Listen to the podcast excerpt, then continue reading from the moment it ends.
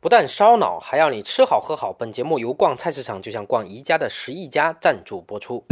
明月几时有？每周二、每周四，陈明、岳路平和你说说流行文化背后的梗。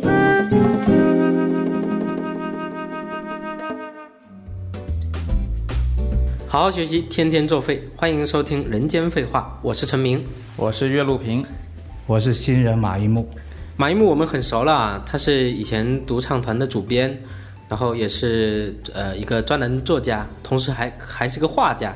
一木在上海，上海，嗯，呃，生活了很长时间，对，在深圳也待过，对，你是广东人，呃，北京也待了几年，对，广东人。嗯，你每趟来北京会觉得北京跟上海有什么样的区别？大概十年前刚到北京工作，就三里屯附近，呃，在小区里有个大爷。大爷有个鸟笼，鸟笼里站一只小黄鸟，毛发蓬松，往外张。啊，这种鸟我是从来没见过的。我说北京真牛逼啊！这 个，呃，有一个有一个鸟类是我从来没见过，在任何动物图谱没见过。我就问大爷，大爷这是什么鸟？大爷看也不看我，然后说了一个字儿：鸡。哇，北京的帝王之气在这个大爷身上，完全就展现出来，我太牛逼了！对，这是我对北京的一个很突出的场景。我完全就成了一个从来没见过世面的一个乡间人，来到了一个首都。你你们广东人看到的鸡都是那些被扒光了，然后做成菜的 白斩鸡、白切鸡是吧？鸡是 呃，鸡的一千种做法，但就没见过活的鸡。对，还炸毛的，很悠然自得，在一个弄。这个这个让我想起原来北方人调侃南方人说那个什么“鼠犬吠日”是吧？啊，完整的说法叫“无牛喘月，鼠犬吠日”。哦，对，无牛喘月是说。呃，在在吴地就江浙沪嘛，包邮区，夏天太热了，然后牛白天被晒得要死，晚上它抬头看到月亮，它也会喘气，哦，它有一个温和版的太阳又出来了，对，然后鼠犬吠日是因为属地嘛，老老有雾看不见太阳，所以就会很激动，啊，陈明好有知识啊。原来是这个意思。以前我因为我是广西人，我到西安上学，嗯，我那些陕西的同学就这么来调侃我。我我现在我才终于知道什么意思。他们怎么调侃你？就鼠犬吠日啊。比如说我说 我我我看到下雪啊，我很开心啊。西安怎么怎么，我都没见过的一些北方的这种场景啊，然后他们就调侃我。岳老是广西人对吧？广西人啊，那贵犬吠雪，是是，我从来没见过雪，都雪都是小时候课本里面画雪花，嗯，那是虚拟现实，对，不是真的雪。什么是城市的晾衣杆文化？什么是城市的性格？为什么不同的城市吸引不同的人群？语言学家维特根斯坦为什么年老的时候要研究菜市场里的对话？本期话题。城市里的市井温情。鼠犬吠日这个现象，其实，在江浙沪一带，或者像我们这个福建人，也经常出现这情况。什什么现象呢？就是我们那边老下雨，然后像江浙沪呢，还还老有那个梅雨季节，这时候出太阳特别少。一旦太阳出来，所有人就疯了，就马上把屋子里面的被子、衣服、袜子全都拿出来晾。对，因为太难得了。那衣服因为不晾，它就会馊嘛，就有味道。嗯，所以有有有一个人，他就专门研究这个东西。他研究什么东西呢？叫做晾衣杆文化。就说在特别在你们上海，啊，大家把衣服不得不亮出来的时候，他已经讲究不了那些个人的隐私了。就过去，比如说你的内衣，呃，size 多少啊，什么样的花纹呐，这都是很隐私的事情。包括内裤破了条破了个洞啊，对吧？但是在这个时候就顾不上了，嗯，那所以呢，晾衣杆就变成一个非常有意思的场景。你的个人身体上的属性伸向了公共的空间，嗯，于是呢，小区里面就有的人，比如说他要晒富，但他每一次晾的都是那个什么貂皮大衣啊，他根本根本一年都穿不上。还有一种是晒穷，他故意把这个衣服，呃，破破烂烂的衣服往那一晾，他这个是给小区里面的小偷一个信号，不要来偷我家。偷了也就这玩意儿，嗯，然后还有一一种人是，比如说家里刚有小孩考上清华、北大、复旦呐，他就把小孩的那个校服晾出去，哎，我家小孩有出息。啊，挺有意思的，相当于那个晾衣杆是他们的朋友圈，在没有朋友圈的时候，啊，这让我想到上海有个导演，啊，拍了一个叫黑白电影，导演名字我忘了，啊，叫苏浩伦。嗯，那呃，弄堂的晾衣杆，同时在他电影里以及在很多文学作品里，都成为呃少年性启蒙的第第一课，也就是说，他目击的第一个 bra。对，最清晰的 bra 形象是从弄堂，他每一次放下放学上学的过程中得到的。嗯。啊，那个电影就关于在这样的氛围中，他如何爱上了一个、呃，他知道他所有睡衣情节、bra 情节的一个邻居女孩的故事。哦。比他还了解他的身体。对。对，以及身体变化，啊。青春期会发育的，会变的，对吧？size，嗯，硅谷有个投资人叫格雷厄姆，他以前是个画家，后来又是一个呃程序员。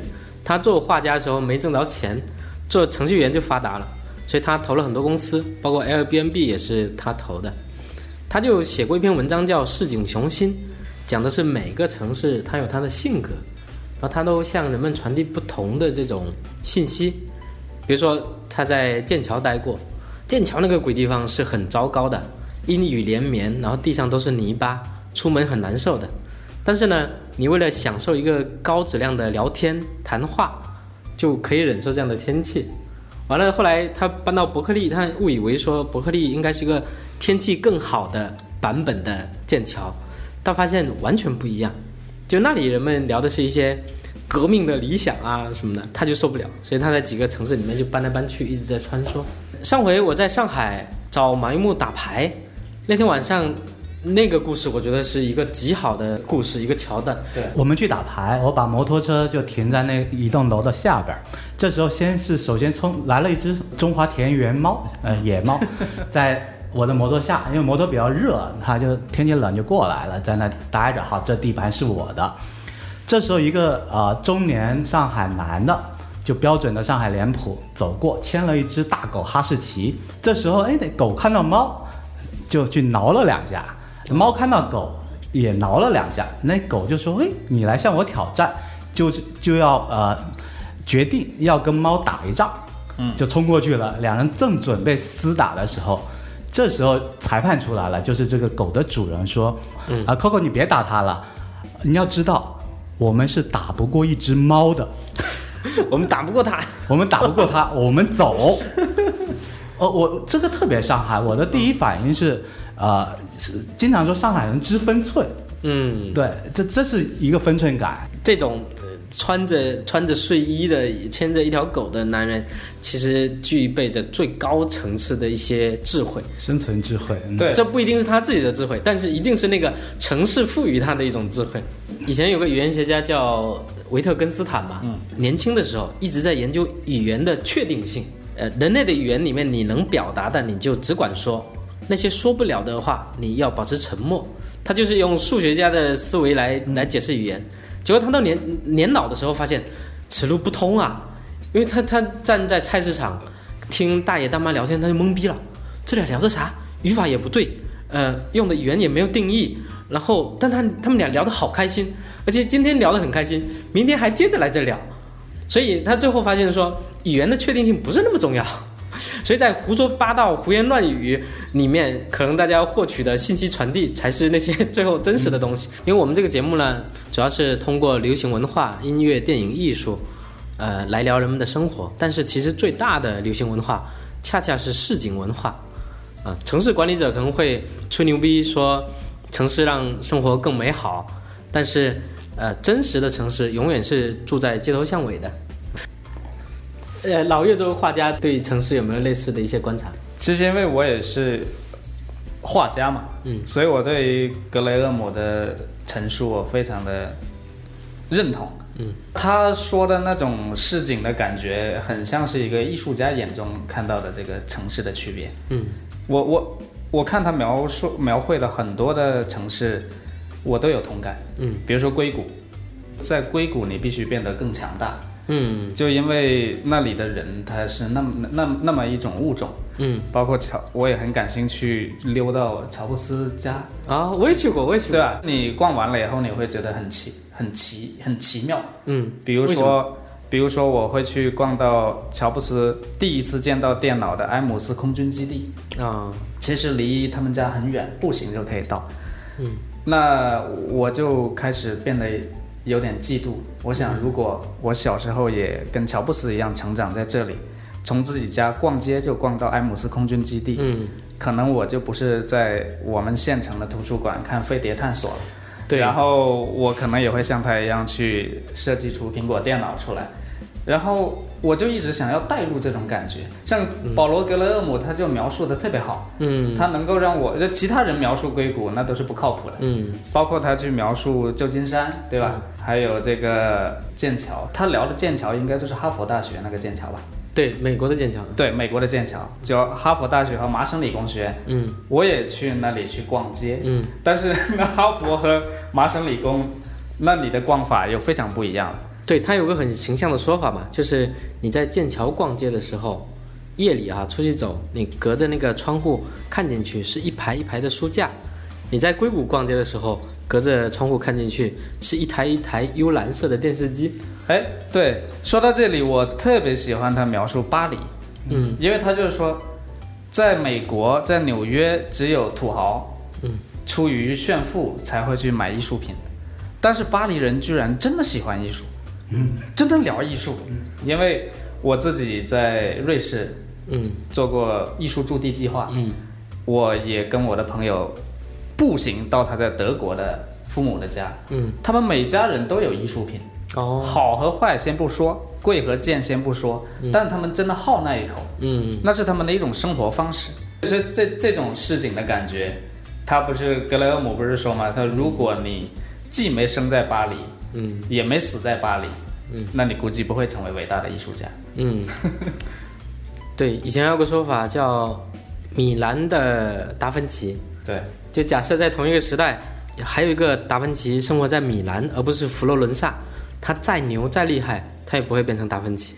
我零四年，嗯。我在七九八做了第一个个展，嗯，一天之内你就会遇到 CNN 的记者，哦，什么《纽约时报》的记者，可能你会遇到二十个记者，对。他们在七九八转着转着就溜进来了，你也不用邀请他，那你跟他谈话的这个结构是一个全球结构，是一个国际语言。嗯。但是如果在西安，就我们一般开办完展览就开始去吃肉夹馍和羊肉泡馍，就是它马上会让你进入另外一个市井的架构，一个网格当中。所以我觉得有时候人的生生命，实际上就是对市井的一个一次选择，就像超市一样。因为我们今天的这个社会还是允许你去选择市井的，嗯，你可以选择 A、B、C、D，你选不了庙堂，你可以选市井。对，没错，你可以选择栖居在不同的市井里面。和张楚夜游西安是一种什么样的体验？什么是你看不见的城市？咖啡馆如何区分了城市的昼与夜？本期话题：城市里的市井温情。呃，一木，你在上海夜里逛街的时候会有什么样的感受？呃，夜里逛街我最喜欢看，呃，十二点以后，上海呃每个城市都有，上海很多呃小酒吧，小酒吧它是有呃有有阶层的，然后我喜欢看的是那些醉了的人啊、哦，逛街，比如说茂名北路，嗯就有一个叫 Helens 的酒吧，那他一到十二点以后。躺着的全是二十 啷当岁的大学生，因为那里酒便宜，一一杯 whisky 就二十块钱，啊、他们躺，年轻人躺和大人躺又不一样，他们躺是聚众躺。平排的，就像军队一样，一二三四五六，你能哆来咪发数下去，整整齐齐的。但喝醉了，他们喜欢聚众聚在一起，嗯一种取暖的感觉，嗯啊，然后好一些的夜场，比如说呃叫 Muse 是吧？呃一类的，那边躺躺出来的人都是漂亮的女孩儿，平时光鲜挺立，嗯到那边突然间她变成一一个没有力度、柔软的曲线躺地上，嗯所以年轻人是在取暖，一个高端的女孩，所谓高端的女孩，是一个孤独的一个意象。我觉得这个夜里光看这些挺有意思的。嗯一木讲到这个，让我想起我有一次非常奇妙的市井之旅，市井漫游啊。我们西安的游客，包括市民，对于回民街的理解就是卖烤肉的，嗯，就是吃烤肉。嗯。但是实际上，我认识了阿轰以后，我就知道这个深水区里面有很多很奇妙的故事，就像《一千零一夜》一样的故事那么一样多。后来有一天，我就我就把张楚嗯。就半夜给叫醒，就两三点，然后我们联系到那个阿红，那个阿红很开心，因为我们是关系很好，他就说，哎，我们正好有一个著这个比较有名望的阿訇，呃，去世了，嗯，我带你们去参观我们的穆斯林葬礼吧。他就给了我们两顶白帽子，然后我跟张楚一直跟随他们穆斯林葬礼的队伍，一直坐车步行，嗯。一直到凌晨，嗯，到了那个西安的一个穆斯林墓地。嗯。我觉得这些这些场景都是一般的市民、一般的游客永远都会看不到的，所以你会发现这个市井它是一个分层的，对嗯它很神秘。嗯对，很有意思。我我以前做记者的时候，经常到处跑嘛。完了，我有个习惯，就是白天采访，晚上我要回宾馆的时候，我要获得一点点生活的气息，因为我老出差，我也会疯掉。然后我就会去逛一下超市。白天的采访经历和晚上的这种市井生活，就会让我产生一种恍惚感。比如白天我跟一个呃被抓到精神病院里面的一个人聊，然后他哭得稀里哗啦的，啊讲了一大堆很悲惨的事情。然后晚上我去这个超市里面逛的时候，哇，这个世界好漂亮，好美好，灯光打下来，然后每个人脸上都挂挂着笑容，呃，该买肉买肉，该买 菜买菜，就两种两种生活就穿插混搭在了一起。那我我有时候也在想，就是我们在生活里面，其实就像老岳说的，有各种分层嘛，你其实看不到的，它其实就发生在你身边或者在闹市里面。昨天我还有幸接触到我十年前接触的野的那一块的北京，松弛的北京啊呃在哪跟一朋友就在呃三里屯附近一个仓库里，仓库里有个酒吧，哦，人也特别少。他呃，他是一个得了威士忌大奖的一个哥们开了个酒吧，里面就四个人。我在那喝了四小时酒，他在那写了四小时的范文，哦梵文还梵文，我普通话不好哦梵文在那抄经哦。学梵文。呃，酒吧老板得过呃中国和国际的大奖的那个老板，在那碎碎念的是，哎，好希望这个店倒闭，因为没什么来，没什么人来。一个老板在许了一个让自己倒闭的愿望。哦，对，而而坐在我对面的呃那个北京哥们是正在做一个产品，现在今时今日还有人创创业做产品真不容易，做一个产品是想把。呃，道家的一些打坐吐纳的，把它变成类似 keep 的东西，哦。他在研究这东西。道家 keep，道家 keep 对，以以及说呃，作为一个朋克，呃，以前玩摇滚乐、玩朋克乐队的，正在学古琴，嗯。他在找他呃人生阶段的反差感和新鲜的材料。嗯那对我一个漫游者来说，他们对我来也是一个新鲜的材料。嗯啊、我就会有刺激，我该找什么？怎么变成一个更新鲜的马一木呢？嗯对，但但这种材料在呃，我是觉得在各个城市之间，它的趋同性增加以后，其实空间会被挤压。所以刚才陈明的问题是，那这种空间更多的可能在夜晚会出现。嗯，对因为夜晚白天是一个城市是职场人格，对嗯对，职任何职场肯定会趋同的。嗯，那晚上它会有区域性。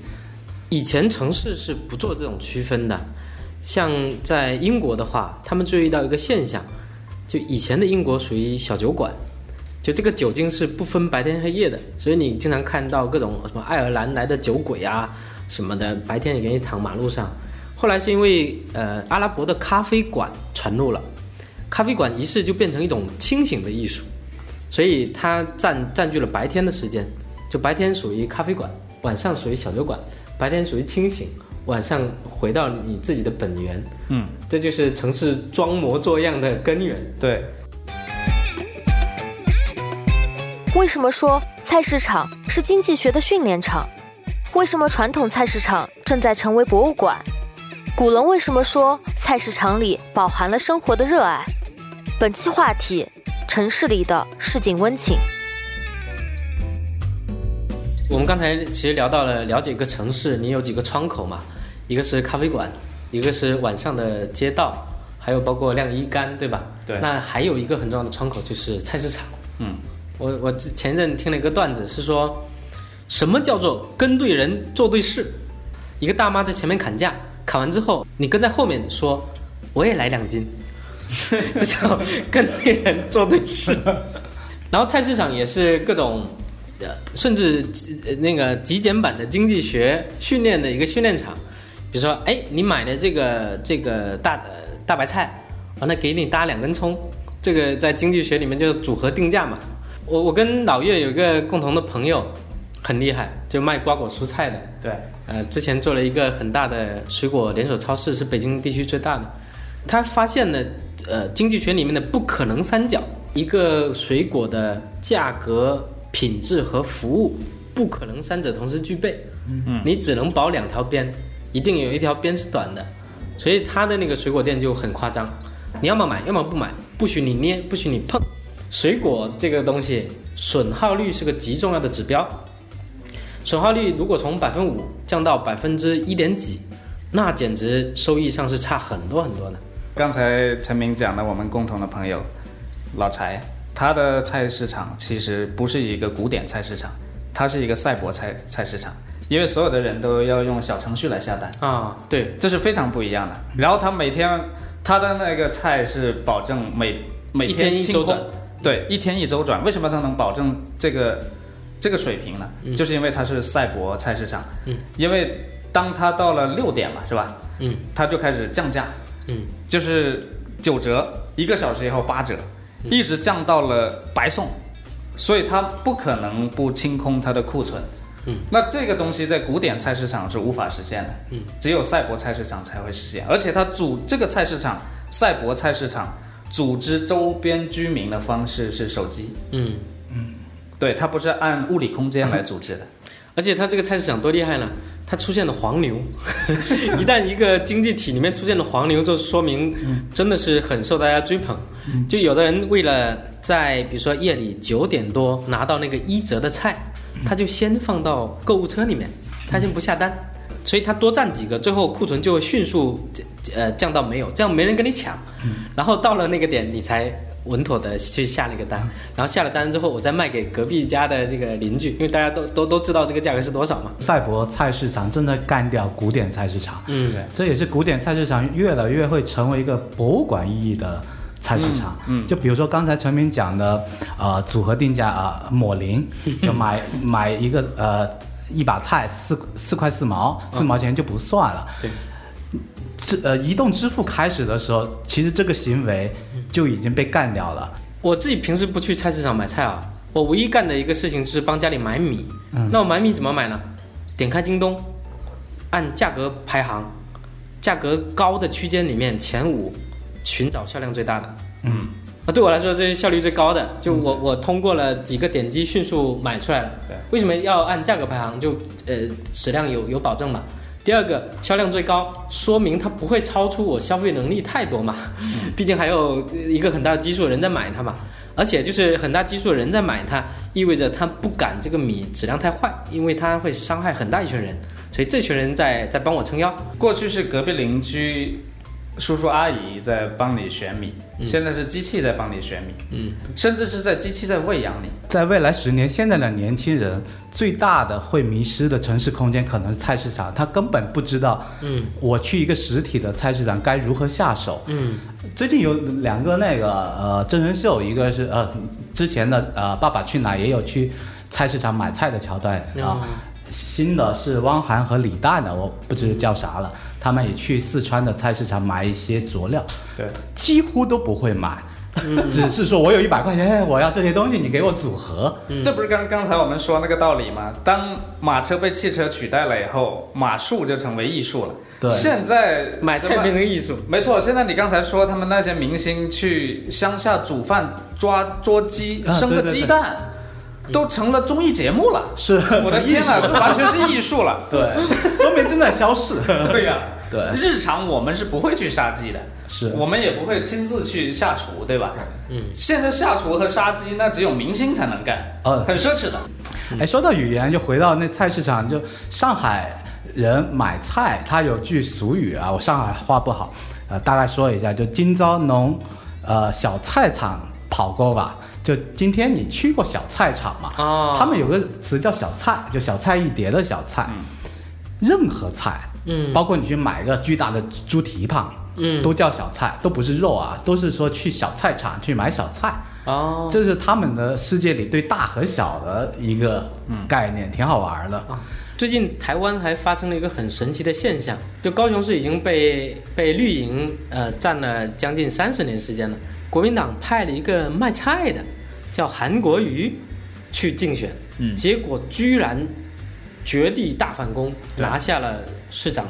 所以，像韩国瑜，它最大的价值在于说，让大家回归菜市场哲学，让大家抛开所有那些叠加的概念、政治的宣传理念，就是还回到人间的城市对的。古龙以前说过一句话，他说：“一个人走投无路，就放他去菜市场。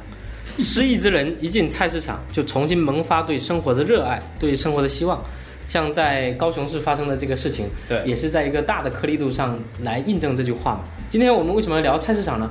因为今天我们有冠名赞助商了，不但烧脑，还要你吃好喝好。本节目由逛菜市场就像逛宜家的十亿家赞助播出。这个公司呢，我们为什么呃接受它的冠名啊？是因为我跟公司的老板也很熟了，我们一起聊过很多年，我们还专门跑到日本、跑到北欧去考察，所以是费了很多心血的啊。我们也非常认同呃十一家的理念，所以有了这么一次合作。呃，在北京的同学们要是有空，也可以去逛逛，在我们的微信的呃推文的最下方也会有一个二维码，也可以在网上去浏览这个菜市场，一定会给你带来人间的一种幸福感。感谢收听这一期的人间废话，咱们下期再见。我是福建人陈明，我是广西人岳路平，下期再见。我是广东人马一木，下期再见。